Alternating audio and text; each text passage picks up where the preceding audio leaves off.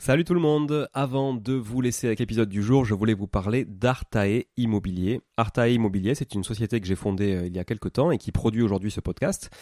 Alors si vous voulez vous lancer et investir dans l'immobilier, comme moi depuis euh, de nombreuses années, c'est la bonne décision évidemment. Je vous l'apprends pas, vous savez, euh, vous connaissez mon appétence à l'investissement locatif, on en parle beaucoup sur ce podcast. Mais peut-être que vous n'avez pas forcément de temps à y consacrer, peut-être que vous n'êtes pas sur place, peut-être que vous avez peur de faire des erreurs, peut-être que vous souhaitez simplement accélérer dans vos investissements et aller plus vite en déléguant. Eh ben, je pense qu'on est fait pour se rencontrer et échanger sur ce sujet-là, avec moi directement ou avec mon équipe. Et pour réaliser votre projet euh, sereinement, Artae vous accompagne avec une offre clé en main, spécialement conçue pour les investisseurs. Artae Immobilier, c'est une agence spécifique pour les investisseurs, 100% dédiée à eux et à l'investissement locatif. De l'acquisition du bien jusqu'aux travaux, puis à l'ameublement, à la décoration, à la mise en location. Vous êtes guidé, conseillé, accompagné de A à Z par notre équipe de pros que je recrute personnellement, et croyez-en mon exigence, je recrute que des gens compétents et composés surtout d'investisseurs aguerris ou s'ils le sont un peu moins, que je forme moi-même aussi au métier de l'investissement immobilier. Optez pour les étapes dont vous avez besoin sans problème, bénéficiez de l'accompagnement qui vous correspond. On est aussi votre coach tout au long de ce projet, vous montez en compétence grâce à nous, c'est du clé en main, c'est de la délégation, mais ça vous permet aussi de monter en compétence. Vous pouvez nous confier la recherche du bien, vous pouvez nous confier euh, uniquement les travaux, l'ameublement, la déco. C'est vraiment un accompagnement et un service sur mesure. Alors si vous voulez en savoir plus, n'hésitez pas à vous rendre sur le site euh, artae.imo, vous trouverez quelques informations à ce sujet. Sur le site également aussi investiratoulouse.com pour ceux qui voudraient investir en région toulousaine, mais on n'est pas basé qu'à Toulouse, donc on peut aussi vous accompagner ailleurs. Euh, mais ça vous permettra de, voir un petit peu la qualité aussi de, de réalisation qu'on peut produire pour votre compte. Et puis aussi à nous suivre évidemment sur Instagram, Arta Immobilier, très simple, ou sur LinkedIn Arta Immobilier. On partage aussi pas mal de réalisations qu'on fait, en tout cas pour le compte de nos clients. Et puis n'hésitez pas à nous contacter, à contacter notre équipe pour échanger autour de votre projet directement par email à contact artae, a r t a e, .imo, i 2 m o tout simplement. Voilà, l'équipe se fera un plaisir d'échanger avec vous sur euh, votre projet d'investissement et de vous accompagner tout au long de ce projet crucial pour se créer un patrimoine et s'enrichir et c'est ce qu'on essaie de faire tous ensemble en animant ce podcast ou en l'écoutant aussi euh, chaque semaine. Voilà. Merci encore d'être là. À très vite. Je vous laisse avec l'épisode du jour. Ciao ciao. Bonjour tout le monde et bienvenue sur Money Tree, le podcast qui vous parle d'investissement et de finances personnelles au sens large et sans tabou. Je suis Julien Calamotte, investisseur passionné et auteur du livre à succès S'enrichir grâce à l'immobilier. J'avais envie de partager ma façon d'investir, forcément, mais également de découvrir avec vous de nouvelles façons de faire fructifier notre argent. C'est pourquoi j'ai créé ce podcast pour y recevoir des invités qui nous partagent leur savoir et leurs expériences en toute simplicité. J'espère sincèrement que les échanges que je vais avoir avec l'invité du jour vont permettre d'enrichir vos connaissances autant que les miennes. Je vous souhaite une excellente écoute. Bonjour à tous, bienvenue dans cet épisode du mercredi, un épisode toujours avec un invité, un invité encore de qualité aujourd'hui, parce que vous, le savez, je prends que les invités de qualité, hein. je, fais, vraiment la sélection. Euh, j'accueille à la maison d'ailleurs, à domicile, euh, Guillaume Malgouir. Salut Guillaume. Salut, Julien. Ça va? Ouais, ça va, ouais, ça va. On fait, on fait comme si on venait de se, rencontrer, mais en fait, on, ça fait déjà une heure et demie que t'es là. on a déjà tourné euh, une vidéo, enregistré un podcast pour euh, ton futur podcast. Ouais, qui n'a pas de nom encore. Qui n'a pas de nom, qui sera peut-être sorti. Je sais pas quand est-ce que tu comptes le sortir. Mais, aucune idée. aucune idée. Ouais, voilà. Moi, je sais pas non plus quand est-ce que l'épisode va sortir, mais je pense peut-être avant le tien. Guillaume, c'est le, le, fondateur et le, boss avec Émilie, son, son épouse. Vous êtes mariés. Oui, De Club Immobilier. Voilà. Donc tu vas nous, nous parler un petit peu de, de, club immobilier évidemment, mais surtout de moi ce qui m'intéresse c'est de, de, ton histoire, de votre histoire avec Émilie. Alors j'avais lu le bouquin d'Émilie pour info. Ouais, euh, je lui avais fait un retour d'ailleurs et euh, donc je connais un petit peu votre vie par par le bouquin d'Émilie, mais euh, bon depuis aussi le bouquin il s'est passé beaucoup de choses ouais. et notamment en matière entrepreneuriale puisque voilà au-delà de l'immobilier et du patrimoine que vous avez aujourd'hui, vous avez mhm. quand même développé pas mal de boîtes et ce qui m'intéresse c'est de, de comprendre un petit peu tout ce cheminement. Ok, super. C'est un, domaine qui me passionne de parler d'entrepreneuriat et notamment de multi-entrepreneuriat. Euh, donc ça va être un régal pour moi. Bah, parfait. Est-ce que tu peux commencer par te présenter Ouais. Euh, nous dire qui tu es et, euh, et, d'où tu viens, parce que je crois d'ailleurs que tu avais fait un passage de quelques années à Toulouse, hein, si je dis pas ouais, de bêtises. Exactement. Donc euh, moi je m'appelle Guillaume Malguir, j'ai 35 ans aujourd'hui. Je suis toulousain de base. Je suis né à L'Union, tu vois. Donc, ah oui, t'es né à Toulouse. Je suis né à L'Union et j'ai grandi à Colomiers toute ma vie, toute ma vie, toute mon enfance jusqu'à. Voilà, j'ai fait mes études à Toulouse, à Paul Sabatier. Donc moi j'ai un master en génie civil et après j'ai fait mon stage de fin d'études à, Bordeaux en tant que conducteur travaux dans le bâtiment. Donc moi j'étais dans le monde du bâtiment pas dans le monde de l'immobilier comme on peut l'imaginer, mais c'est un monde du bâtiment sur lequel je suivais des chantiers et je m'occupais de la bonne réalisation de, travaux, notamment de projets neufs dans le domaine industriel. Donc euh, aucun rapport avec le logement, euh, c'était pas de la réno, c'était du neuf, donc c'est quand même des domaines qui sont très différents. Mm. Et après, euh, bah, j'ai investi dans l'immobilier à partir de 2013. ça a été vraiment une passion. ça allait toujours, mais c'était voilà, c'était une drogue à ce moment-là en 2013. et cette drogue a un peu évolué aujourd'hui, puisque c'est maintenant la drogue, c'est l'entrepreneuriat au sens plus large et euh, moins la partie euh, IMO, euh, enfin moins spécifiquement l'immobilier locatif. Quoi, voilà. On va dire qu'on s'est diversifié sur la drogue. Ça reste beaucoup autour de l'immobilier aussi. Oui. Mais, mais c'est pas effectivement en mode investisseur et vivre des investissements locatifs. Ouais, c'est ça. C'est pas un truc un peu solo en mode j'ai mes apparts ou j'ai mes immeubles et je les mets en loc et je suis solo dans l'aventure. c'est plutôt dans de créer des boîtes avec des gens à l'intérieur, avec des bureaux potentiellement. ok. voilà.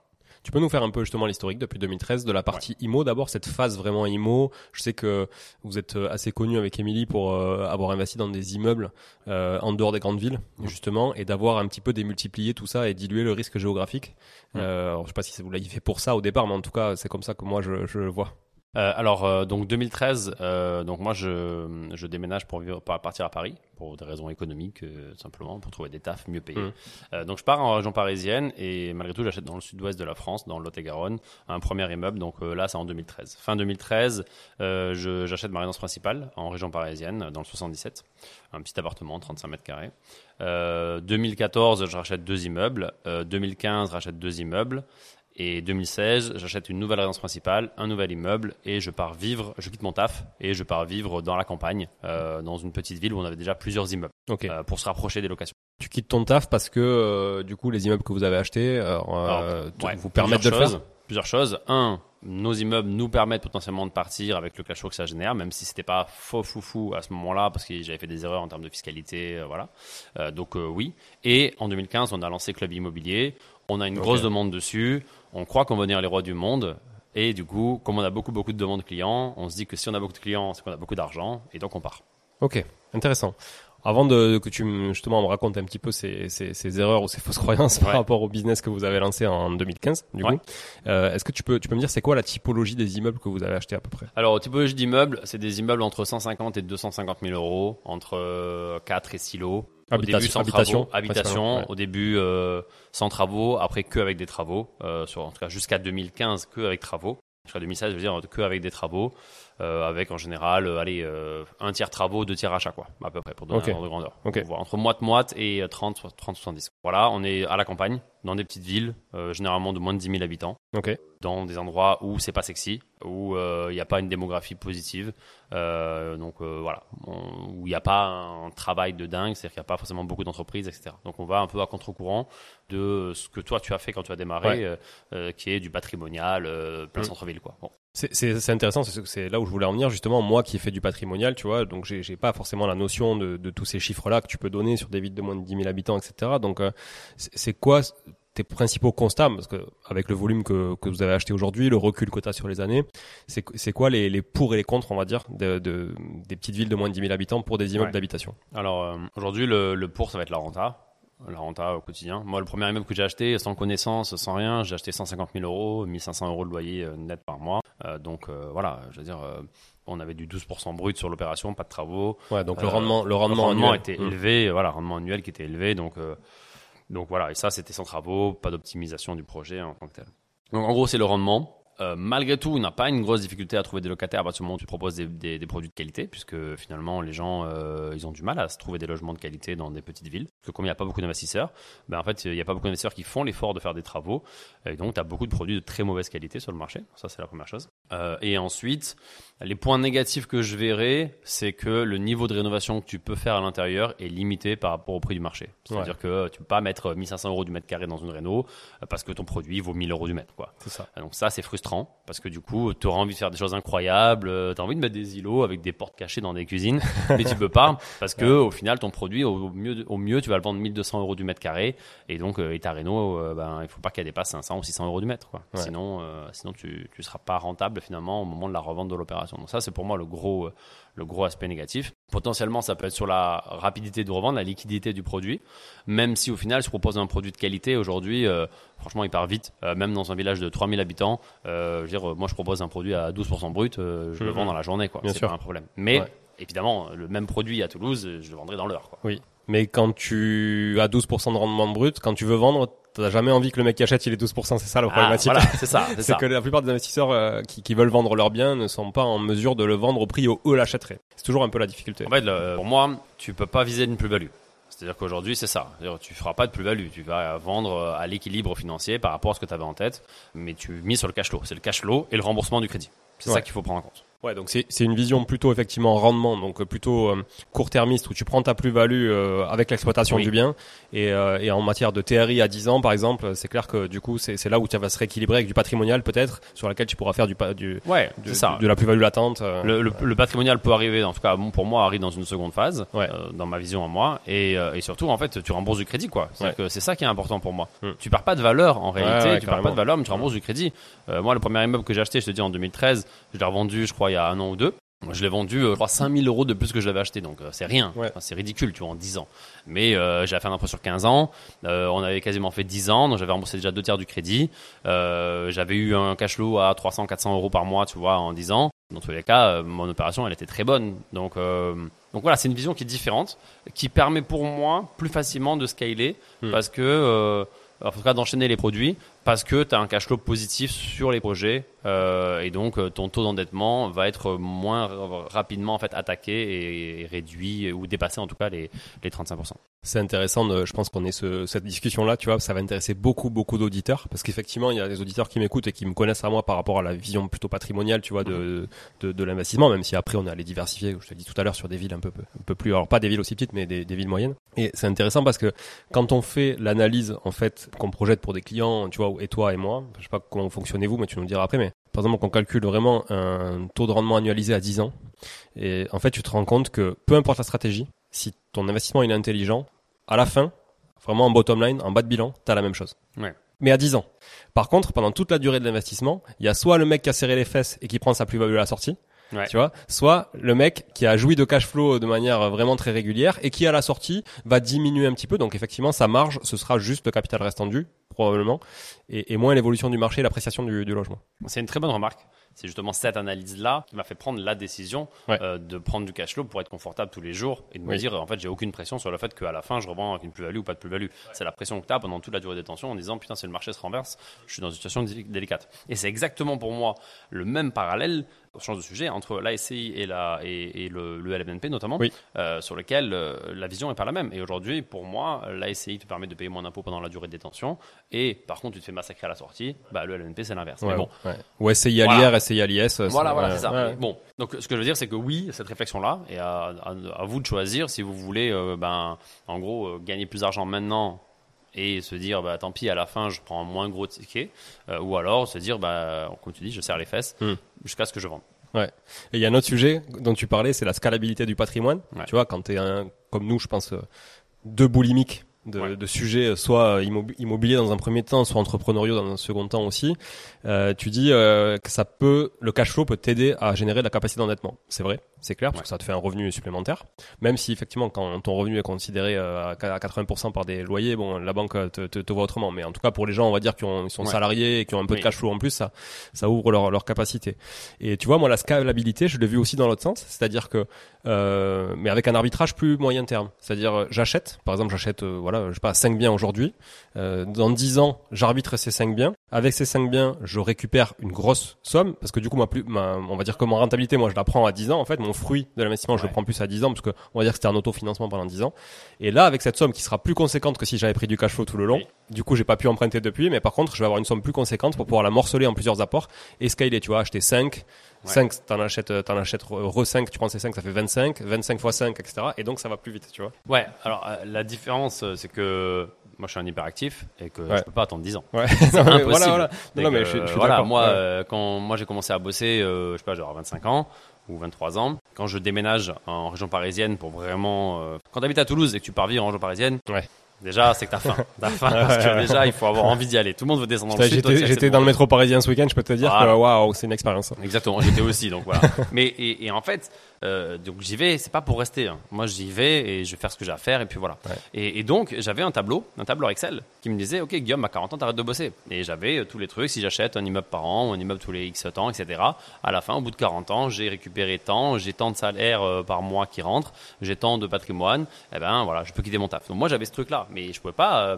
mon plan, c'était pas, bah, dans 10 ans, je revends un bout et voilà, c'était pas possible. J'avais pas le temps. il fallait que ça aille plus vite et je ne pouvais pas attendre, je ne pouvais pas acheter et attendre. Il fallait vraiment que j'achète, ça rapporte, quitte à euh, que ça soit moins, j'accélère moins, mais ça c'est un problème de plus tard. C'était mon problème de, ok, dans 10 ans on verra. Je, ne je sais même pas ce que je vais faire demain, tu vois. Je, ne suis pas en train de réfléchir à ce que je vais faire dans 5 ans. Donc ma vision elle était différente par rapport à ça. Et euh, c'est euh, c'est assez flagrant, tu vois, sur justement les gens avec qui je discute et qui n'arrivent pas à mettre en corrélation leur stratégie avec leurs objectifs et leur horizon d'investissement. Parce que effectivement, toi, tu avais un horizon qui était plus court terme, parce que tu avais un besoin et un objectif qui était court terme. Mais si ton objectif il est à 20 ans ou il est en complément de retraite et que tu as 30 ans, effectivement, la stratégie, c'est plus du tout la même.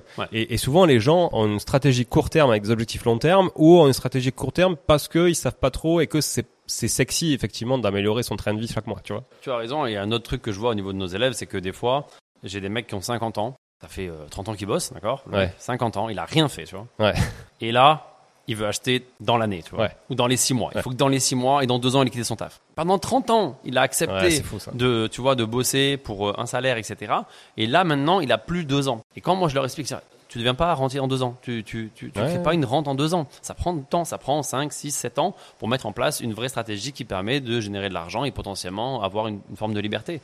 Mais c'est juste que les gens ont accepté de, de, faire cet effort, on va dire, pendant 30 ans, mais ils n'acceptent pas euh, de, de, le faire pendant quelques années de plus, d'une manière en plus beaucoup plus rémunératrice. Donc, euh, ça, c'est gênant. Et l'autre sujet qui est gênant, c'est que je pense que c'est le problème des réseaux sociaux, qu'il hum, y a eu trop de gens qui ont raconté n'importe quoi, trop de gens qui ont dit que c'était facile, qu'on pouvait devenir rentier facilement, et ça, ça rentré dans la tête des gens. Et les gens, maintenant, ils imaginent que c'est facile, et qu'en plus, on devient rentier en prenant du plaisir. Sauf que tu deviens rentier, entre guillemets, en serrant les fesses.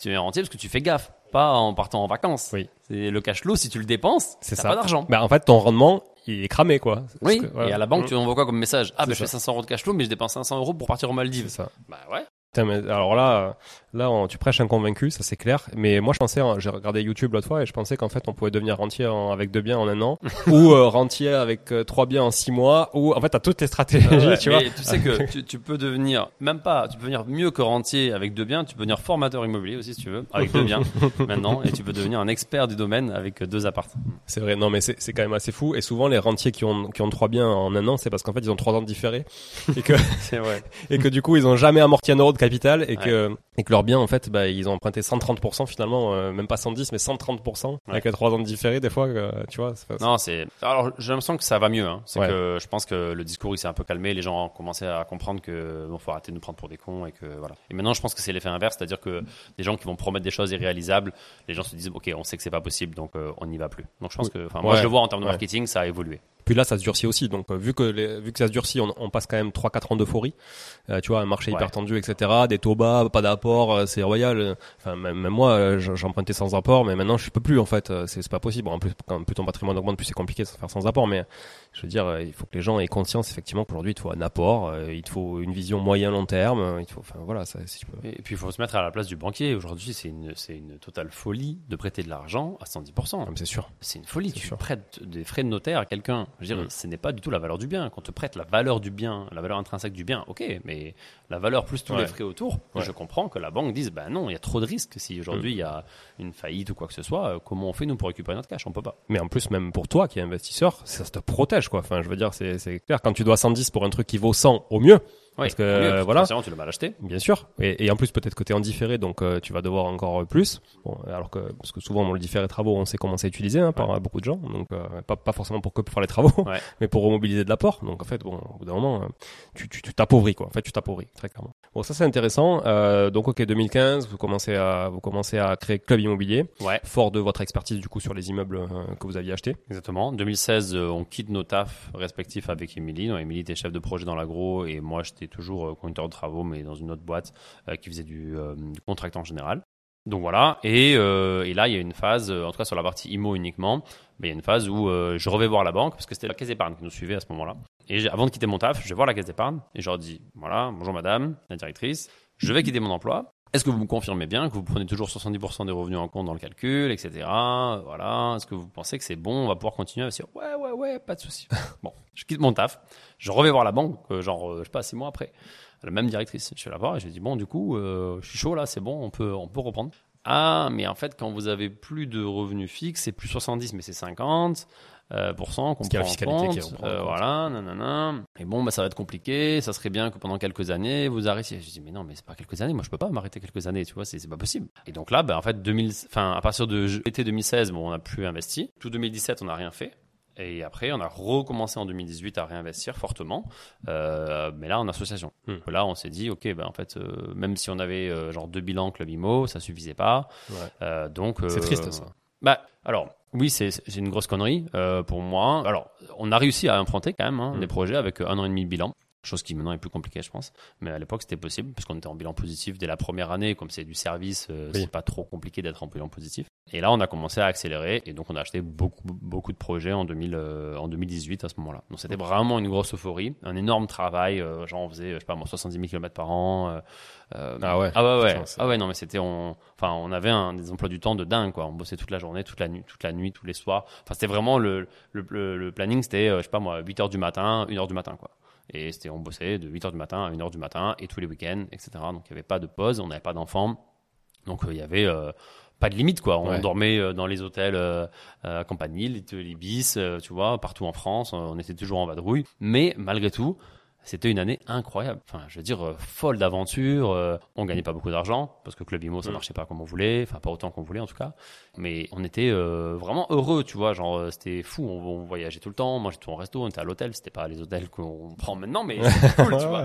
Et, et, donc voilà. Et après, après 2019 Bon, on a eu des déconvenus des associations potentielles, parce que bon, l'association c'est bien, c'est toujours le risque. Et ça nous a un peu calmé. Euh, donc on a ralenti le rythme à partir de, fin 2018, on va dire. Et voilà, on a acheté de manière plus modérée à partir de ce moment-là. Puis après, il y a eu le Covid. Euh, on a voulu acheter des bureaux. Et donc là, la plupart des investissements après 2020, ça a été de l'investissement de bureaux principalement. On a acheté trois, trois, trois, bureaux pour nos, pour nos équipes. Ok. Euh, les équipes, du coup, tu peux nous en parler? Qu'est-ce qu'elles font aujourd'hui? Quels sont les justement quand est-ce que vous avez opéré cette euh, on va dire cette, ce, ce, ce, virage un peu entrepreneurial? Euh, Force, j'imagine, de l'expérience aussi de Club Imo, euh, qui vous a peut-être ouvert l'esprit sur pas mal d'autres choses.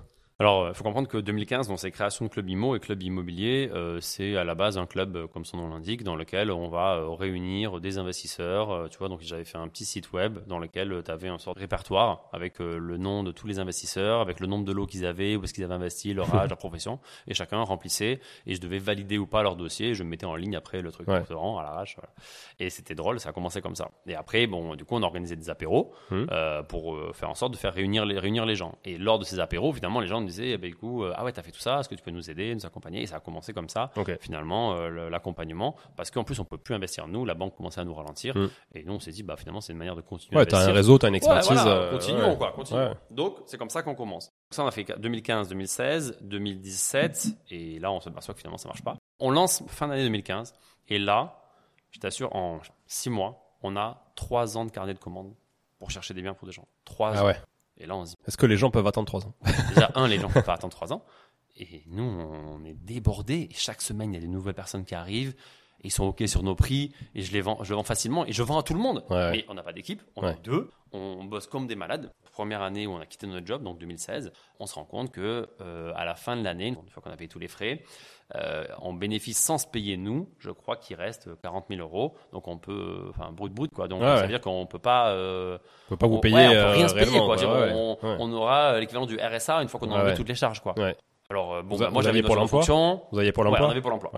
Ça c'est vraiment confort. Hein, ça, ah ça c'est un vrai confort. Mais moi, je compte pas là-dessus. Je, je, enfin, je, vois pas comme. Mais ça t'a permis de faire la transition. Ça m'a permis de faire la transition, mais je me dis pas, ah, je suis confort, j'ai ça. Ah oui, oui. Vraiment pas. On n'est pas, j'ai pas dans cette vision-là. Et donc, je me dis, ok, on va, faut qu'on change quelque chose, c'est pas possible. Moi, je, parce que là, on bossait jour et nuit. Je bosse pas jour et nuit pour le RSA. Avant, j'avais une voiture de fonction, je gagnais bien ma vie, etc. Je me dis, attends, euh, je, je, ça va pas du tout, j'ai pas fait tout ça pour ça, quoi. Mais jamais on se dit, on va retourner dans notre job d'avant pour essayer de gagner plus et finalement rééquilibrer. Ça, jamais de la vie.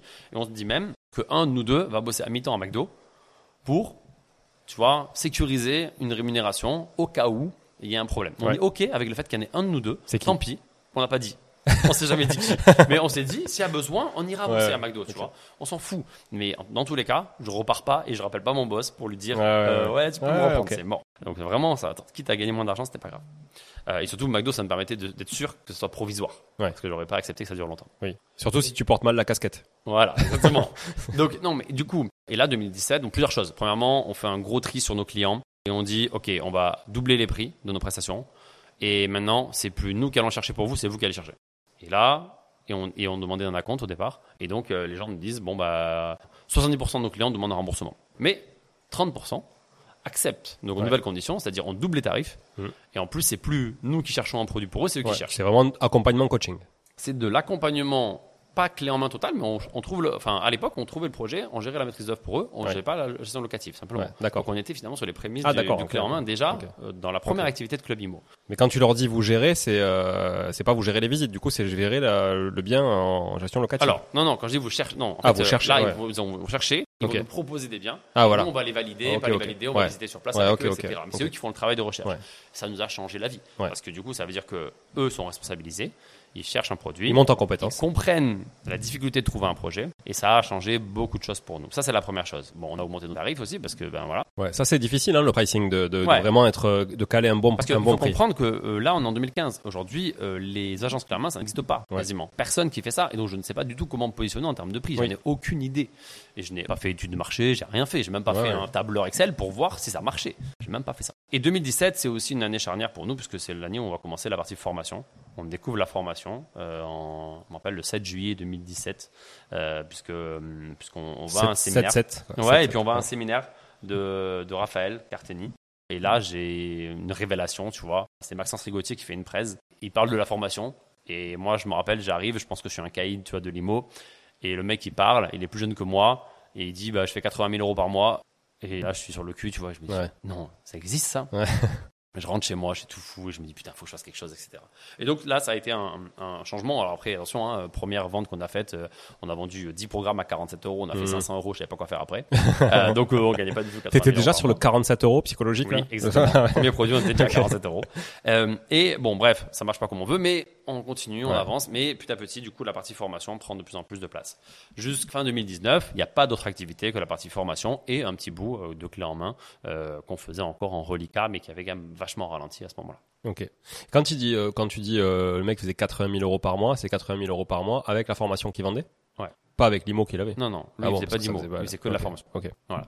mais dans d'autres sujets, ouais, parce que. C'était pas rapport à l'IMO. Ouais, ouais, parce que, ok, ok. Voilà, c'est juste que, du coup, je découvre le monde de la formation. Toi, tu dis, ouais, effectivement, ouais, la mm. formation, ça peut être très rémunérateur. C'est ça. Ok. Euh, donc voilà. Donc, euh, du coup, euh, c'est cette, voilà, j'ai réalisé ce truc-là, une sorte de flash, tu vois. Mm. Euh, même si je suis pas du tout ce que fait Maxence Rigotier aujourd'hui ou quoi, tu vois, jamais resuivi après. C'est juste que j'ai ouvert les yeux, j'ai dit, oh, je découvre un monde qui n'existait, que je ne connaissais pas. Donc, c'était ça la révélation. Donc voilà. Donc 2020, c'est là où après on commence à faire plusieurs choses. Premièrement, euh, enfin 2019, on commence à avoir nos premiers salariés déjà. Donc là, première étape importante pour nous. Euh, du coup, pour déléguer quoi? Pour déléguer au début genre assistante administrative. Euh, okay. euh, gérer un peu les papiers les signes tous les trucs sans valeur. Tous les trucs sans valeur. Enfin, c'est pas pour dénigrer le voilà mais en tout cas un peu euh, la boîte mail ce genre de choses. Euh, mais on n'a pas pris un bras droit direct en mode euh, tu vois je vais te confier des trucs de fou etc c'était pas forcément c'est difficile à faire aussi ça c'est difficile puisqu'il fallait le cash pour aussi trouver un super bras droit ou donner des parts donc voilà. Donc après ça continue comme ça. On continue à recruter et puis c'est pareil. Quand moi je commence j'en ai pris une personne en avril 2019 une personne en mai 2019 une personne en juin 2019 alors qu'on n'avait jamais eu personne pendant 5 ans avant. et je m'étais dit, jamais de la vie, on va en prendre quelqu'un. 2020, euh, on crée notre première deuxième boîte, qui est euh, le cabinet CED, un cabinet comptable. Ça, vous créez un cabinet comptable comment? Parce que c'est pas quand même commun de te dire je crée un cabinet comptable, tu vois, il faut être souvent expert comptable. Ouais, bah en fait on s'associe avec un expert comptable qui va, euh, on va co-créer un, un truc de zéro, on va créer un, cabinet comptable. hyper cohérent avec euh, l'univers. Bah, hyper cohérent et surtout une vraie demande aujourd'hui du marché de nos élèves directement en disant est-ce que tu peux me recommander quelqu'un? Et nous on dit bah non. J'ai personne à recommander parce que mon comptable est nul hmm. et donc euh, on va essayer de créer un cabinet euh, pour des investisseurs qui ressemble à ce qu'on fait. Donc vraiment au début votre image cabinet comptable c'est auprès des investisseurs. Clairement. C'est répondre à des hein. problématiques à l'MNP, SCI. Exactement. C'est toujours ça aujourd'hui, c'est toujours notre vision. c'est vraiment, c'est vraiment intéressant. investisseurs. Et après, bah, du coup, ça nous débloque. Ça débloque parce que tu dis, ah, bah, tiens, j'en ai fait une, pourquoi je pourrais pas faire d'autres boîtes euh, comme ça, dans lesquelles je suis pas purement dans l'opérationnel et je fais d'autres choses. Donc, on va lancer une boîte après sur la partie crypto, parce qu'on arrive en 2021. 2021, ça commence à bien bouger au mmh. niveau crypto. Et donc là, on lance une boîte en Suisse qui fait de l'accompagnement crypto, etc. Ah, ok. Qui consiste en quoi, du coup C'est du partage de position, en gros. Ouais, ok. tout simplement. Euh, donc on lance ce truc-là, ça marche bien, on fait une bonne, une très bonne première année. Bon après on a plus de bah, difficultés en ce moment, c'est plus, compliqué, donc voilà, ça s'est calmé. Mais bon voilà, c'était une deuxième aventure. Et après on lance Oikos, on lance Oikos donc en 2021. Ouais, 2021. Oikos qui fait de l'investissement clé en main. Ouais, qui fait de l'investissement clé en main. Et en fait, on revient un peu à nos premiers amours euh, qu'on faisait avant, sauf qu'on le structure de manière totalement différente, avec directement des équipes, des salariés en interne. Et nous, on fait pas de chasse, euh, nous, on fait pas de travaux, nous, on fait rien. Euh, nous, on gère la boîte, ouais. on pilote la boîte. Et, et après, il aura fallu attendre un an de plus pour mettre un directeur général à la tête de la boîte. Aujourd'hui, il y a un autre directeur général. Moi, j'ai relativement peu d'implication au quotidien dedans euh, sur la partie opérationnelle. J'accompagne, on va dire, le directeur général dans euh, ses choix stratégiques, dans voilà, dans le positionnement stratégique et le développement de, de, de l'entité. Je suis au courant de tout, je sais tout, mais je suis pas dans l'opérationnel pur de savoir euh, ce projet-là, euh, où est-ce qu'on en est dans les travaux, quoi. Je sais. Ouais, ouais, bien sûr, bien sûr. Ça m'intéresse euh, de, de, de m'arrêter un petit peu là-dessus, parce que comme tu le sais, hein, du coup, on a une activité qui est, si, qui est similaire. On en parlait d'ailleurs tout à l'heure. Voilà, je pense qu'il y a beaucoup. Bon, il y a aujourd'hui, il y a beaucoup de gens sur le marché. C'est sûr, il y a, il y a des gros hein, qui sont picousés à la levée de fonds. On les connaît. voilà, et qui font un peu le ménage dans les dans les dans les effectifs aujourd'hui, hein, parce que c'est un peu plus un peu plus compliqué. Puis quand t'arrêtes, quand les investisseurs sont plus au rendez-vous, bah du coup, c'est ah difficile de payer tout le monde. C'est sûr. Mais bref. Mais je pense, enfin, toute façon, on est dans une activité où euh, il y a beaucoup beaucoup de micro euh, micro marchés, micro entreprises. Il est très éclaté, ouais. Il est très, très éclaté. Euh, je pense que le contexte actuel va faire beaucoup de tri aussi. Mm. Comme dans chaque fois, chaque fois qu'il y a une crise, il y a mm. un tri qui est fait et c'est un tri qui est plutôt bon pour moi, qui est sain, dans le sens où bah voilà, ça va ça va limiter les acteurs sur le marché et ceux qui vont tenir seront plus forts. Mais il va falloir serrer les fesses pendant cette période-là, qui sera plus complexe. Et ceux qui sortiront vainqueurs, c'est ceux qui auront réussi à survivre tout simplement à la période. Ouais, je suis d'accord. Comment vous êtes euh, aujourd'hui? Alors, comment vous avez fait au départ? Qu'est-ce que vous avez choisi? Parce qu'on en parlait tout à l'heure. La problématique, c'est que bon, l'immobilier, c'est hyper euh, local, c'est immobile, hein, comme son nom l'indique. Donc, tu peux pas accompagner des gens un peu partout, te disperser, etc. Il faut avoir mm. des vraies compétences en local. Quels sont les choix que vous avez fait au départ? On a fait plein de conneries, euh, ça comme tout le monde, je pense. Euh, mais bon, on, a, fait des bons choix malgré tout, quelques bons choix. Euh, le bon premier choix, c'était de le développer que dans l'Aude, c'est-à-dire que dans notre secteur géographique, là où on avait basé nos équipes, euh, à la fois notre on avait nos chasseurs, euh, nos conducteurs travaux, tout, le monde était euh, vraiment euh, en local et on tournait, allez, une heure et demie à peu près. On tournait, allez, une heure, une heure et demie autour du siège social. Donc ça, c'était notre volonté. On avait bah, rapidement de la demande de partout en France et voilà, mais direct, on a dit non, non, nous, on est sur l'Aude et on a, du coup, on a rendu l'Aude sexy. Ouais, c'est fou le pouvoir que tu peux avoir comme ça avec la communication. Comme euh, je te le disais tout à l'heure, je, je, me sentais un peu ambassadeur de la ville de Toulouse à force de dire je viens de Toulouse, etc. Tu vois, et c'est fou. J'ai l'impression d'être Big Flo et Oli des fois. Tu ouais. mais, mais, mais du coup, euh, ce qui nous a beaucoup aidé, c'est qu'on a déménagé là-bas. Le fait d'avoir déménagé ah, bah là-bas, du coup, les gens se sont dit attends, Guillaume et Emile sont là-bas, hmm. c'est qu'ils doivent investir là-bas. Donc, du coup, peut-être que tu vois, on va avoir envie d'aller là-bas. Alors, je dis pas que c'est bon, j'ai pas le pouvoir, tu vois, je, je suis pas en train de me prendre la tête, mais euh, en effet, du coup, on a une grosse demande. Et ce qui a été du coup une problématique pour le pour le développement suivant, qui a été qu'on a a dit on a ouvert de nouvelles agences ailleurs. Hum. Les gens disent ah ouais mais nous on est bien, on veut des produits dans l'ode. Hmm. On dit ah mais attendez il y, en a pas, il y en a ah plus assez, tu vois. Et donc ça a été oui, parce qu'il et puis vous trouvez beaucoup plus légitime du fait de eh votre situation géographique dans l'ode qu'ailleurs. C'est difficile. Ouais. Donc euh, en tout cas ça c'était une bonne chose. Euh, enfin en tout cas de se focaliser au départ sur un seul secteur, ça nous permet de, de pas s'éparpiller et de limiter le, les fonds pour développer. Euh, on a pris des que des salariés au départ. Mmh. Ça a été notre choix de pas travailler des indépendants pour notamment pour la chasse. Et aujourd'hui, ma conviction, elle est encore sur le fait que je préfère un modèle avec des salariés qu'avec des chasseurs euh, indépendants. Non pas pour une histoire d'argent, mais c'est juste une histoire d'implication et on le voit dans le résultat. Nous, euh, directement, les salariés ont de meilleurs résultats que les indépendants parce qu'ils font ça toute la journée. Hmm. Euh, là où un indépendant va pas forcément bosser toute la journée. plus la culture d'entreprise. C'est différent. Ouais, je, partage totalement sur la chasse. Et là où je pense qu'il y a beaucoup d'agences clairement qui n'avaient pas du tout cette vision. Hmm. toutes les grosses, enfin toutes les agences ah surtout se disaient non, non, on va travailler que avec des indépendants. Ils vont hmm. prendre leur com puis ça va être très bien et on va se mm. développer très très vite, on va aller partout en France, voilà. Ouais. Moi, j'ai dit non, non, on va à notre rythme. Un peu le modèle mandataire immobilier d'ailleurs. Hein. Ouais. Ouais, bien sûr. Modèle mandataire immobilier qui existe pour de la chasse euh, ou pour de la, du classique, quoi, tu vois. Sur lequel on sait comment ça se passe. Le mandataire immobilier, euh, tu en as 10% qui bossent et tu en as 5% qui performent, tu vois. Oui, puis tu en as 25% qui étaient bouchés, 25% avant ça, un an avant, 25% qui étaient dans notre coiffeur. Exactement.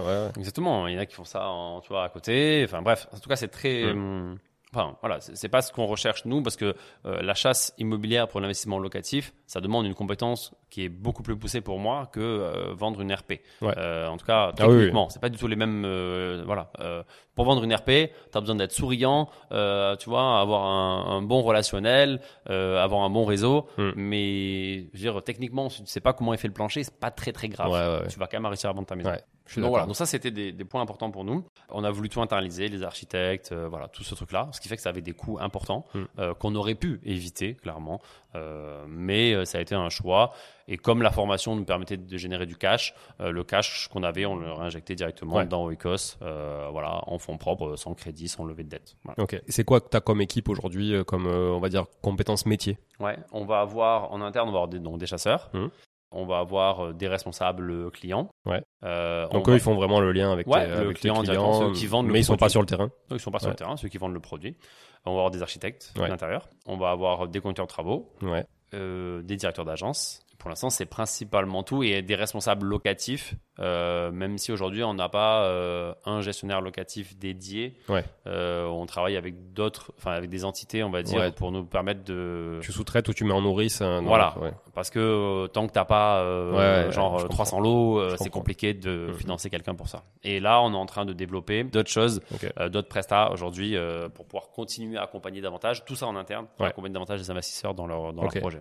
Ok, excellent, excellent. Et vous êtes sur quelle localité aujourd'hui? Alors, on a euh, une agence donc à Lézignan-Corbière dans l'Aude, euh, qui fait. Ça, c'est votre fief. Ouais, ça c'est là, c'est le siège social, là où il y a toutes les entités, la plupart des boîtes sont là-bas, etc. Donc c'est là où vous faites le plus de volume. Euh, c'est là où on fait le plus de volume parce que c'est l'entité première au départ. Donc voilà. Ensuite, on a une à Langon.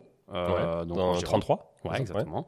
Et après, on a une à Vierzon. Vierzon, c'est région par, enfin c'est quand tu montes. Ouais, exactement. Donc euh, euh, de Loire. Sud, de... voilà, C'est ça, Centre-Val de Loire. Euh, voilà. Donc euh, après, euh, c'est pas limité au département lui-même, c'est plus régional. Ouais. Euh, voilà, on va faire Languedoc-Roussillon, tu vois. voilà, on fait pas de l'Aude. Enfin, on va à Béziers, on peut aller à Toulouse, même si c'est un peu loin pour nous pour l'instant. Voilà. Mais ok, donc on, on, a quand même des champs d'action qui sont assez grands. Je dirais qu'à presque deux heures autour du siège social. Quoi. Donc pas, pas France entière alors. Pas France entière.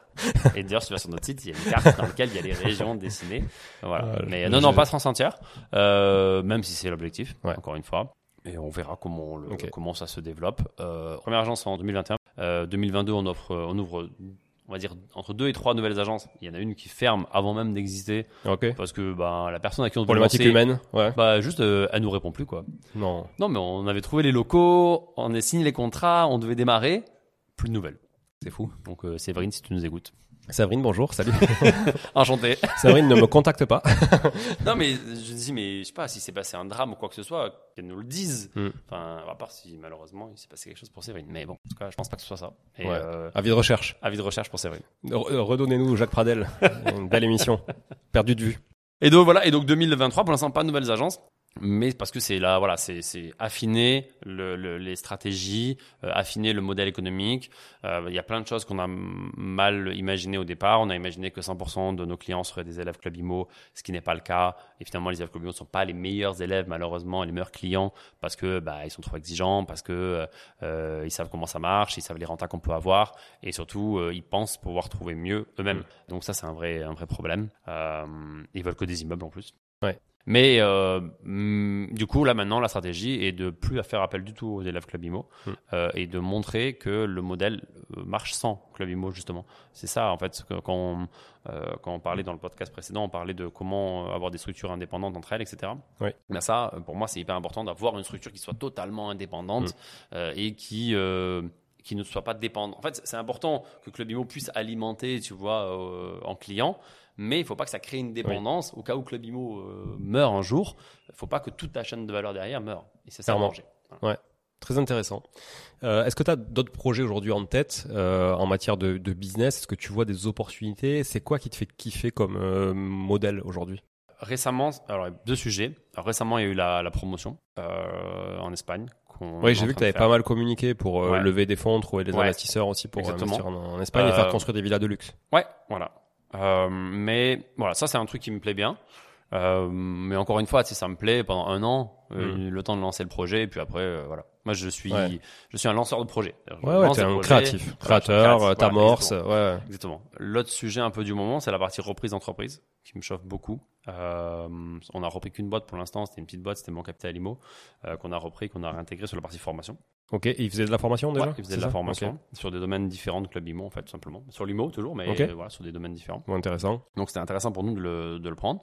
Donc on a appris, on a compris les erreurs aussi qu'on avait faites. Euh, on n'a rien regardé, on a dit, euh, la personne t'a dit, oh t'inquiète, c'est bon, tout va bien. Ah ok, bon, si tout va bien, c'est bon.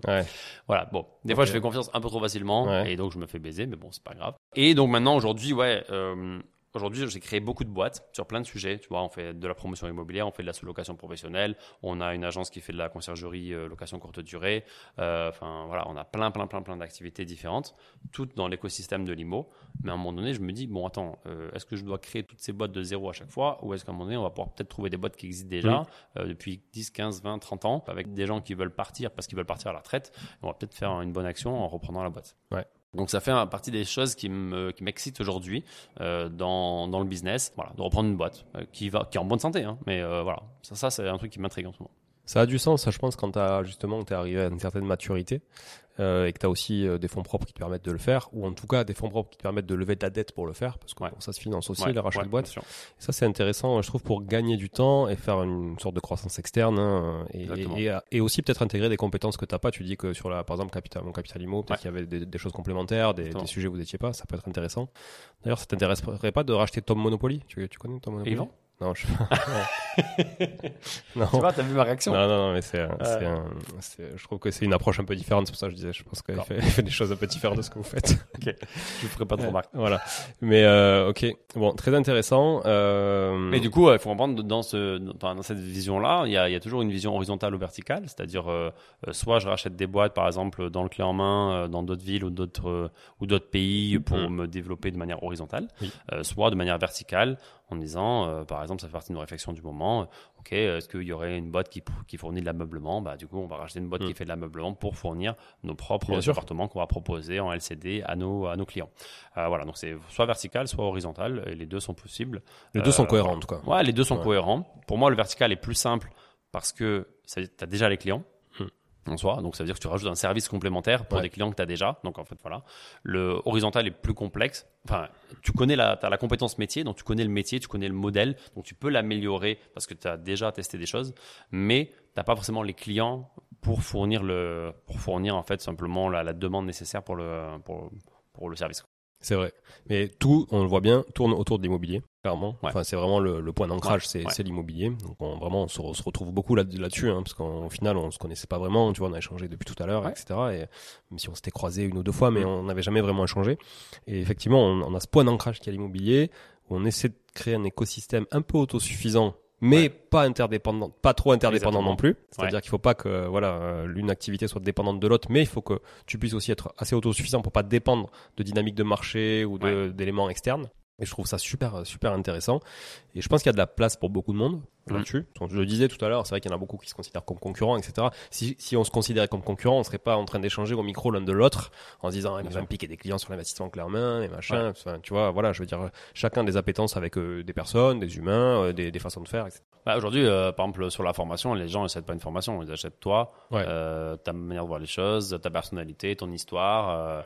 et aujourd'hui, ce que tu vas dire toi par rapport à ce que dit un autre, techniquement dans le dans la formation en elle-même ça sera sûrement similaire. Hmm. euh, c'est sur euh, la manière dont tu vas le dire sur l'accompagnement peut-être que tu vas fournir autour les services que tu vas proposer mais surtout ta personnalité et comment les gens ont accroché avec toi et est-ce qu'ils ont l'impression que tu leur ressembles.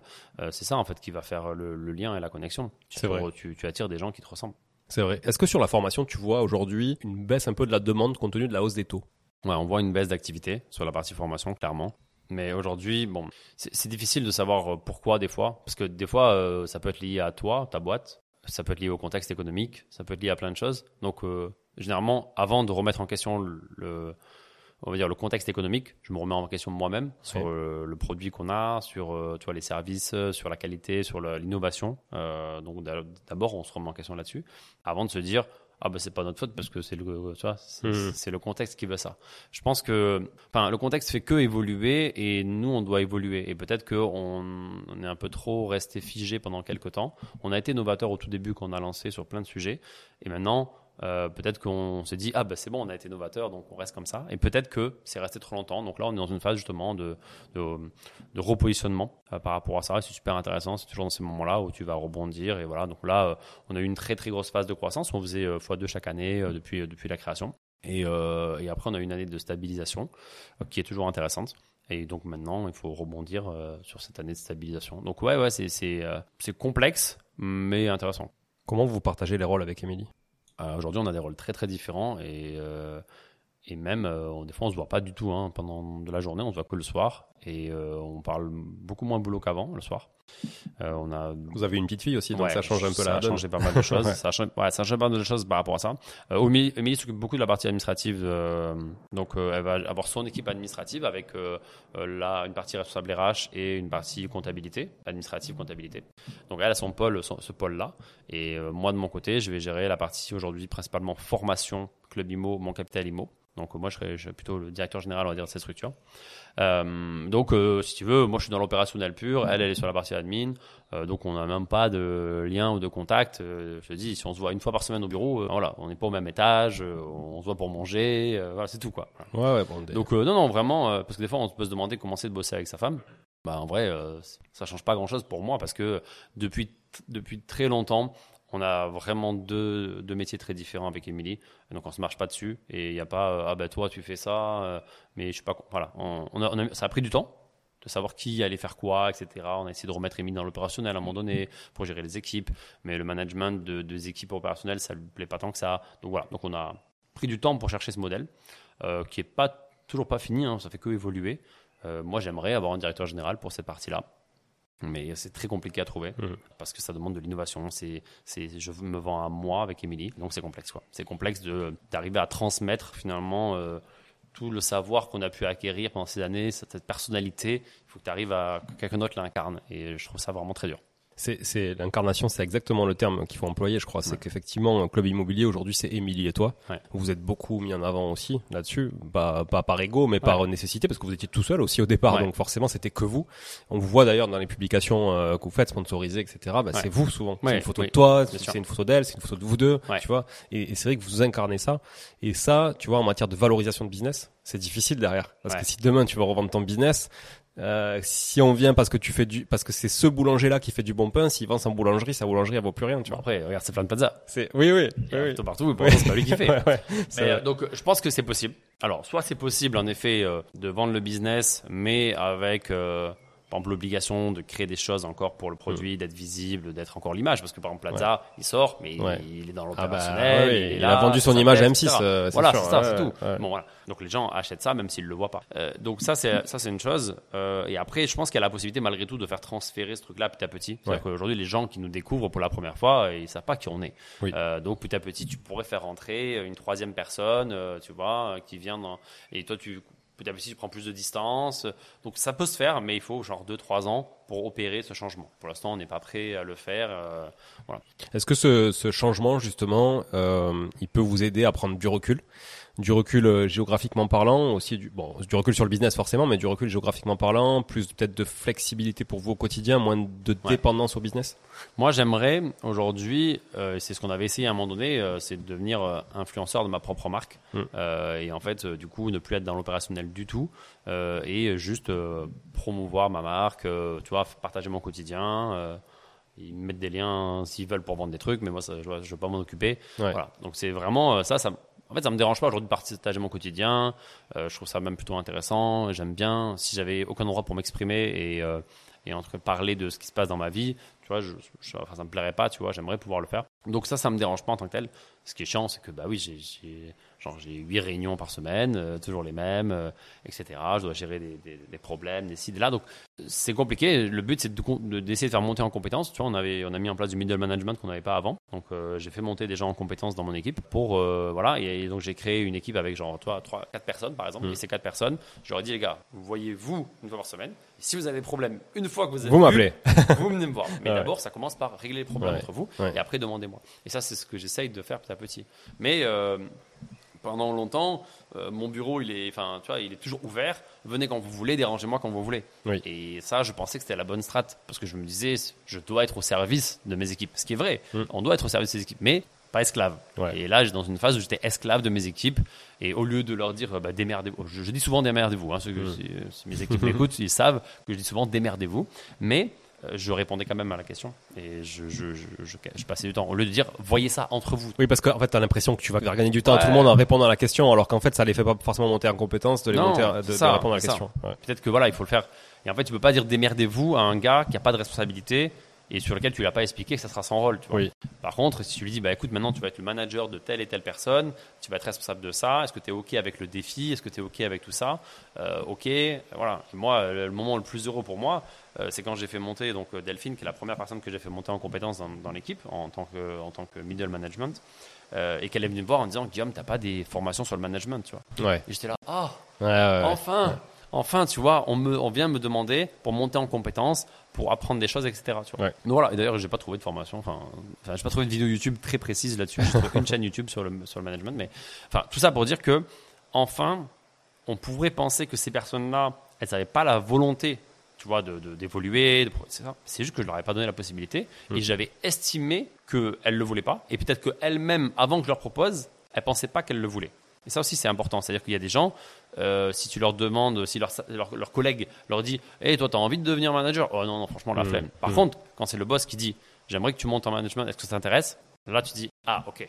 Tu vois, on me prend en considération, on pense que je suis la bonne personne pour le faire, on est flatté et on se dit Ah, j'ai envie d'accepter et de tester le défi. C'est vrai que c'est différent. T'as as eu du turnover du coup euh, bah, sur ces sujets-là justement euh... Alors pas sur la partie management, mais sur les équipes, on a eu beaucoup de turnover. Et pendant longtemps, on s'est remis en question par rapport à ça. On s'est dit putain, on n'est pas des bons patrons, c'est pas possible, mmh, mmh. parce qu'on a beaucoup, de, on avait beaucoup de turnover. C'est dur, ouais, c'est dur. Parce qu'on est exigeant, parce que je pense qu'il y a aussi une génération qui est exigeante, mmh. euh, parce qu'on avait plein de convictions par rapport au télétravail, j'étais pas pour, euh, sur lesquelles ça allait pas à certaines personnes, parce qu'il y avait des personnes qui supportaient pas la pression que qu'on pouvait euh, mettre, euh, qui était euh, pour moi liée au métier par exemple. vraiment, on a eu beaucoup de problèmes des architectes, des architectes qui sortent de l'école pour la plupart. qui sont habitués malheureusement à une manière de travailler sans timing, sans pression financière, purement artistique. Et là, on leur dit, les gars, il y a un modèle économique. Euh, le plan, il faut le sortir en deux jours. Hmm. Si tu le sors en quatre jours, je perds de l'argent. Bah oui. Et ça, ça a été très compliqué parce que euh, bah, ils n'ont pas été archi pour ça, quoi. Ouais. Ils ont été archi pour créer. C'est dur que tous les collaborateurs aient une vision business. C'est vraiment très dur. Ouais. Parce que c'est pas inné en fait. Ça. Non. C'est, il y en a qui l'ont, comme toi et moi, je pense. C'est inné. Ouais. Mais il y en a beaucoup qui l'ont pas. Ouais.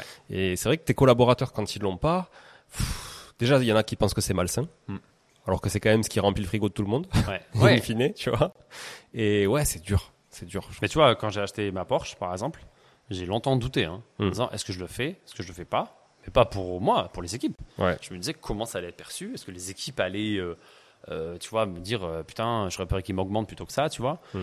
J'avais peur un peu de ce truc-là. Et alors, bon, finalement, il n'y a jamais eu de remarques. Alors peut-être qu'il y en a eu dans mon dos, hein, c'est fort possible, tu vois. Mais bon, moi, j'ai jamais eu de remarques en direct. Et l'année dernière, on était au salon de, de Limo. Et du coup, euh, on a une partie de l'équipe qui est venue, euh, tu vois, voilà, en gros, venir euh, monter avec un stand, etc. Ouais. Et je leur ai fait tous essayer, tu vois, ils sont tous montés dans la Porsche, un par un, etc. Et ils avaient jamais osé me demander est-ce qu'on peut l'essayer, tu vois. Ah moi, je leur ai proposé, mais ils étaient je savais pas en fait que ça les intéressait. Ils étaient trop trop ouais, contents. puis c'est délicat aussi. Non mais, franchement, je, comprends parfaitement. pas demander. Ouais, et je comprends que toi aussi, je comprends que toi aussi spontanément, tu vas pas leur dire ouais, est-ce que tu veux essayer ma Porsche? Genre j'en ai une et pas toi. enfin, tu vois, non mais ouais, c'est bizarre. Tu te, ouais, franchement, c'est bizarre. Et tu sais, moi, je, on, parle, de bagnole. Euh, il y a, il y a quoi? Il y a euh, en 2019, 2018, 2019, j'ai acheté une Grande Turismo S, donc une Maserati. Bon, Maserati, la, la, révision, genre c'est le prix euh, de, de, de enfin c'est le prix d'un salaire euh, du double du SMIC quoi. Enfin tu vois, c'est quand même euh, conséquent. Tu veux changer un embrayage, ça coûte 7000 balles quoi. Et euh, donc Et si tu veux, j'adorais cette voiture, j'en ai toujours rêvé, etc. Quand j'ai pu me la payer, je me suis dit, ok, euh, je me la paye. Je montrais des vidéos de Maserati Gran Turismo à mon fils quand il était petit. Je disais, regarde cette sonorité, ce truc, le moteur Ferrari, le machin et tout, tu vois, je, je kiffais. J'ai toujours voulu cette bagnole, parce qu'elle était à moitié sportive, à moitié, enfin bref, peu importe. Et euh, du coup, je l'ai pas du tout assumé, mais pas du tout. Ouais. C'est-à-dire qu'on habitait à l'époque à la campagne, c'était avant d'acheter, euh, avant d'acheter, bah du coup c'était en 2018, hein, c'était avant d'acheter euh, la, maison dont je te parlais tout à l'heure en centre-ville de Toulouse. Et à la campagne ça allait.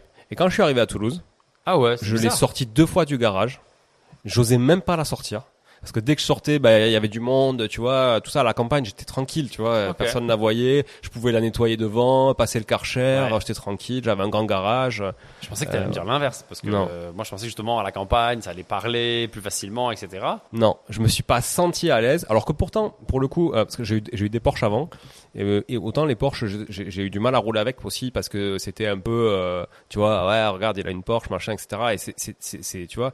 Par contre, au niveau de la Maserati, j'ai trouvé quand même plus d'admiration que de jalousie. Tu vois, parce que c'est une voiture qui a une sonorité différente, tu t'en vois moins, etc. Voilà. J'ai trouvé que j'étais un peu moins jalousé. Mais malgré tout, j'arrivais pas à la sortir. Déjà, elle faisait beaucoup de bruit. Ouais. Et, en plus, j'arrivais pas à la sortir en ville, vraiment. Et je l'ai vendue. Ah ouais. Je, l'ai vendue sans, alors que c'était un des, rêves de ma vie, tu vois, et je l'ai surkiffé cette bagnole. Et aujourd'hui, tu, tu te dis pas j'ai été con, tu te dis pas, euh, franchement, euh, on s'en fout de ce qu'ils pensent les autres. Est-ce que tu pourrais la racheter aujourd'hui? Ouais, je, ouais, je pourrais, mais je, as vu, je sais pas si t'as vu, je pourrais pas la rentrer dans le garage parce que ça descend et du coup, je toucherai le bas de caisse. C'est une excuse, c'est une excuse. Tu rachètes la terre du voisin, tu rases non, maison. En, en vrai, j'ai un garage à 300 mètres. Voilà. mais euh, j'avais acheté un garage en prévision à 300 mètres pour acheter notre bagnole. Mais euh, du coup, je me dis bon, aujourd'hui, c'est plus, c'est un peu moins ma priorité. Ouais. En plus, je t'ai expliqué, bon, je pense qu'on va peut-être s'expatrier, tout ça, donc euh, voilà, c'est plus forcément d'actualité. Mais oui, je l'assumerai peut-être un peu plus. Mais à l'époque, déjà, j'étais salarié. Hmm. Et quand t'es salarié, c'est quand même un peu plus compliqué. Tu te dis pas, euh, je vais aller au boulot, je vais aller au boulot avec un jour, quoi. Tu vois, tu peux même pas t'en servir la semaine, en fait. C'est impossible. Mais moi, je voudrais aller au bureau avec. C'est juste qu'on est dans une ville où j'ai un peu peur de la garer. De la jalousie, de la. Non, de, ouais, de faire péter un rétro, une connerie comme ça. Oui, mais par jalousie. Ouais. Mais pas, pas, pas par mauvaise conduite. Non, non, pas par mauvaise conduite. Non, non. Mais en fait, euh, si j'avais un garage, je la ferais, je le ferais, tu vois. Si j'avais un garage au bureau, par exemple, je, le, je la ferais. Parce que moi, je serais, je serais, heureux tous les matins. Je serais encore plus heureux d'aller au bureau si je pouvais y aller en, en Porsche. En plus, c'est un euh, cabriolet, non, la tienne Non, c'est pas un cabriolet. c'est pas un cabriolet Non, c'est pas un cabriolet. En fait, c'est assez marrant parce que j'ai l'impression que je suis pas légitime de l'avoir, tu vois, des fois. Ouais, je, je, suis dedans et je suis là, putain, tu vois, c'est le truc euh, depuis que je suis avec pas Emily. assez vieux. Ouais, non, mais depuis que je suis avec Emily, je lui dis je veux une Porsche et chaque année je lui disais je veux une Porsche et après au final elle savait que finalement j'allais jamais le faire parce que tu sais c'est le truc que tu dis tout le temps. Ouais, je veux, je veux, je veux, mais finalement tu le fais jamais. Et, et, du coup maintenant que je l'ai, je me dis putain c'est à moi quand même, c'est fou, tu vois. Et donc je, vraiment à chaque fois il y a ce sentiment là. Je pense qu'il y a une fierté. Elle est très belle en ville. Elle est vraiment très belle. Ouais, merci. Mais du coup là, je suis en ville, je suis tellement fier. Moi, je me, attends, je me rends sport plus tout le temps. Ouais, tu vois bah non, mais c'est sûr. Alors là, tu prêches un convaincu. Moi, j'ai acheté la Maserati pour le bruit. voilà, c'est ça. Donc, je vais pas me mettre en silencieux, doucement, etc. Je, je, suis content. Bon, bref. Ouais, mais tu passes pour un kéké. C'est ça le problème. Alors là, mais moi, tu me vois sortir, je suis des fois, je suis en short et claquettes. Euh, et genre là, vraiment rien à foutre de ça. Et j'aime, si tu veux, justement, cette, euh, cette opposition entre le, le, style que je peux avoir à l'intérieur, mm. tu vois, et la voiture. Ça, enfin, vraiment, pour moi, rouler en Porsche, en claquette et en short, c'est le paradis. Par contre, claquette chaussettes comme tu fais, moi, j'arrive pas à ça. Non, ça, je, mets non, non, non, je mets pas de claquettes chaussettes, mais je mets beaucoup de claquettes. bon, ok, euh, très cool. Je pense que ça conclut bien aussi euh, cet, cet, épisode sur le, la mentalité aussi française. Et peut-être, euh, peut-être, euh, voilà, moi je le disais tout à l'heure, je pense qu'on s'expatriera, tu vois. nous, demain, je sais pas si c'est un goal pour toi aussi ou Ça fait partie des réflexions, en, effet, et du coup, ça me fait chier parce que je sais pas quoi faire de ma voiture, tu vois. je suis bien embêté. Mais alors, moi, j'ai remarqué un truc, c'est qu'aux États-Unis, les Maserati, ça vaut deux fois moins cher qu'ici. Et ça, ah. j'ai jamais réussi à comprendre le modèle. Ah. Parce que ça, c'est quand même italien. Ouais. C'est quand même coûte plus cher de les faire venir là-bas que de les faire venir ici. Ça, y a des taxes, euh, deux fois moins cher. Truc de ouf. Mais là-bas, tu peux t'acheter une, une Maserati Turismo pour 30 000 dollars. Ah tu vois, c'est un truc, bon, d'occasion, évidemment. Ouais, ouais, bien mais, sûr. mais 30 000 dollars. Ouais. Du coup, ça devient beaucoup plus accessible, tu vois. Et du coup, bon. t'assumes. Et du coup, t'assumes plus. Bon, à, à, à, vrai dire, euh, t'assumes tout là-bas en oui, Amérique oui, du Nord, oui, beaucoup plus. non, mais oui, oui. voilà, franchement. Oui, oui, il y a plus de. Voilà, t'assumes tout. Moi, quand j'ai habité au Canada, euh, franchement, quand je voyais euh, la, la, mamie qui oubliait son sac à main dans le métro avec des billets qui sortent, les mecs ils courent après pour lui rendre ouais. le sac et les billets, tu vois. Et tu peux laisser ton ta Ferrari dans les beaux quartiers euh, ou dans les mauvais quartiers aussi. C'est ça qui fait la différence. Et tu peux la laisser dé décapoter. On va pas venir te mettre un coup de canif dans le dans le siège, quoi. Tu vois. Et c'est ça qui, qui me dérange aussi un peu ici, quoi. Tu vois. Voilà. Bah moi, j'ai jamais eu de problème pour l'instant. Euh, pas eu de rayures, donc. Euh, les voilà, moustiques, hein, t'as bien attaqué les moustiques ah sur l'autoroute. Ouais, hein. faut que j'aille laver là, c'était la catastrophe. En plus, je m'étais garé sous un arbre, tu sais, donc ça, ah ça ouais, a coulé, ouais. c'est la catastrophe. Euh, donc ouais, non, jamais eu de problème avec pour l'instant. Jamais eu de messages, enfin jamais eu de trucs qui m'ont, tu vois, qui m'ont des gens qui, voilà. Euh, de temps en temps, euh, on était à Gruissant le week-end dernier. Et genre, j'étais en train de rouler, je croise un groupe, je sais pas, il y avait des filles ou je sais pas quoi, et qui disaient genre, jolie voiture, tu, vois, et donc voilà. Mais c'est toujours quand même plutôt positif. En tout cas, pour l'instant, ça a toujours été plutôt positif. Sur les réseaux, ça va? Franchement, euh, pas de problème. Euh, je, fais pas trop non plus. Hmm. Je, je, voilà, je tous les matins, je fais pas écouter le bruit du moteur, tu vois. Ouais, c'est sûr, sûr, Donc euh, non, non, voilà, je n'aime pas spécialement. Mais par contre, tu vois, l'apprendre pour aller me faire couper les cheveux. Ouais, chez le coiffeur ou faire des courses. Tu vois, des fois, je dis à Amélie, tu veux que j'aille faire les courses? Je vais faire les courses. ouais, mais ça, ça me fait l'occasion de la sortir. Quoi, voilà. Non, mais c'est super. Je pense que c'est voilà, c'est encore une fois, c'est une récompense que tu t'es faite, qui tu en avais envie depuis longtemps. Tu t'es récompensé. Bon, ben voilà, c'est la méritocratie, quoi. Tu l'as mérité, tu l'as. C'est très bien, en fait. Ça doit jalouser personne. Et, et, d'ailleurs, c'est très intéressant ce que tu dis parce que quand je l'ai acheté et quand je l'ai partagé sur les réseaux, la première remarque c'était genre tu le mérites, tu vois. Mm. Tout le monde m'a dit genre ah tu mérites et tout. Enfin, tu l'as fait. Enfin, tu t'es fait plaisir, etc. Tu vois. Et ça, du coup, tu te dis ah ouais, en fait finalement, t'avais peur que ta communauté te dise allez c'est bon, t'as pris la grosse tête. Bah finalement, c'était non. Bah en fait, tu le méritais. Euh, je ne sais pas pourquoi tu pas fait plus tôt. Après, c'est quand même aussi, je pense, le, le, le, gros point positif de nos communautés qui sont très investissements à IMO, qui ont mmh. cette notion quand même, euh, voilà, l'argent c'est pas tabou, etc. Tous les auditeurs de ce podcast, etc. On est hyper à l'aise, tu vois, à discuter de ça euh, devant des milliers d'auditeurs parce qu'en fait, bah, au final, euh, ils sont complètement d'accord avec nous. Mm. Enfin, je pense qu'il y a, il y a pas quelqu'un qui va mettre un commentaire sur l'épisode en disant ouais, Guillaume, il fait le beau avec sa Porsche. Enfin, tu vois, c'est pas, voilà, c'est pas ça. Mais c'est vrai que dans d'autres communautés ou dans des microcosmes salariés, enfin, je veux dire, voilà, quand t'as un mec qui travaille chez Airbus et qui arrive en Porsche, bah, forcément, ça va jaser. Quoi. Tu vois, quand t'as l'entrepreneur qui a une soirée d'entrepreneur en Porsche, bon, Ouais, ouais, bah, oui. En fait, euh, voilà. putain, sympa et tout. ouais, ouais mais clairement. enfin, tu vois, je suis d'accord. C'est pas le même univers. Donc voilà. Qu'est-ce qu'on peut, comment on peut te suivre pour ceux qui te connaissent pas, même si beaucoup déjà te connaissent. Euh, ben Insta principalement, donc soit euh, avec Club Immobilier, euh, soit avec Guillaume Malguer. Mm. Euh, Guillaume Malguer, c'est moi qui réponds à 100% des messages. Club Imo, ça dépend, c'est pas mm. tout le temps moi. Euh, voilà. Quand c'est 3 heures du matin, c'est moi. Euh, le reste de la journée, souvent, c'est pas moi qui réponds. Donc écrivez à 3 heures si vous voulez. Voilà. Euh, et après, sinon sur LinkedIn, euh, Guillaume Malguer aussi, tout simplement. Okay. Euh, de plus en plus actif sur LinkedIn.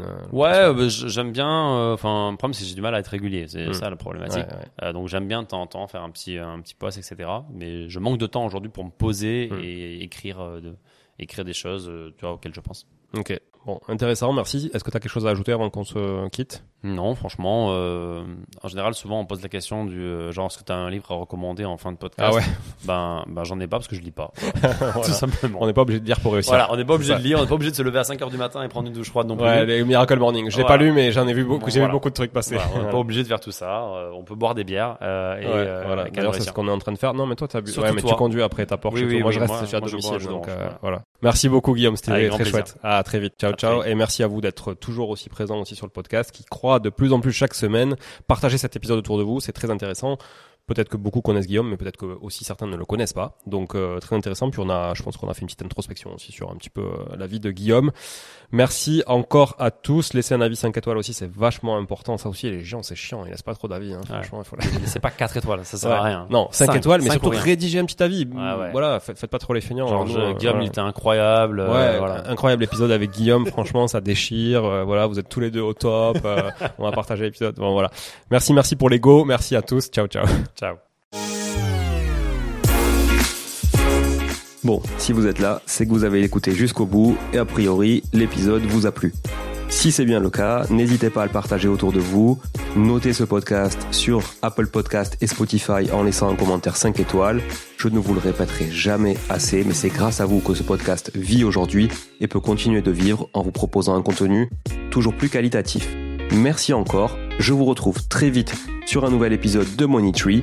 En attendant, je vous souhaite la meilleure des réussites dans vos projets et un bon enrichissement. À très bientôt.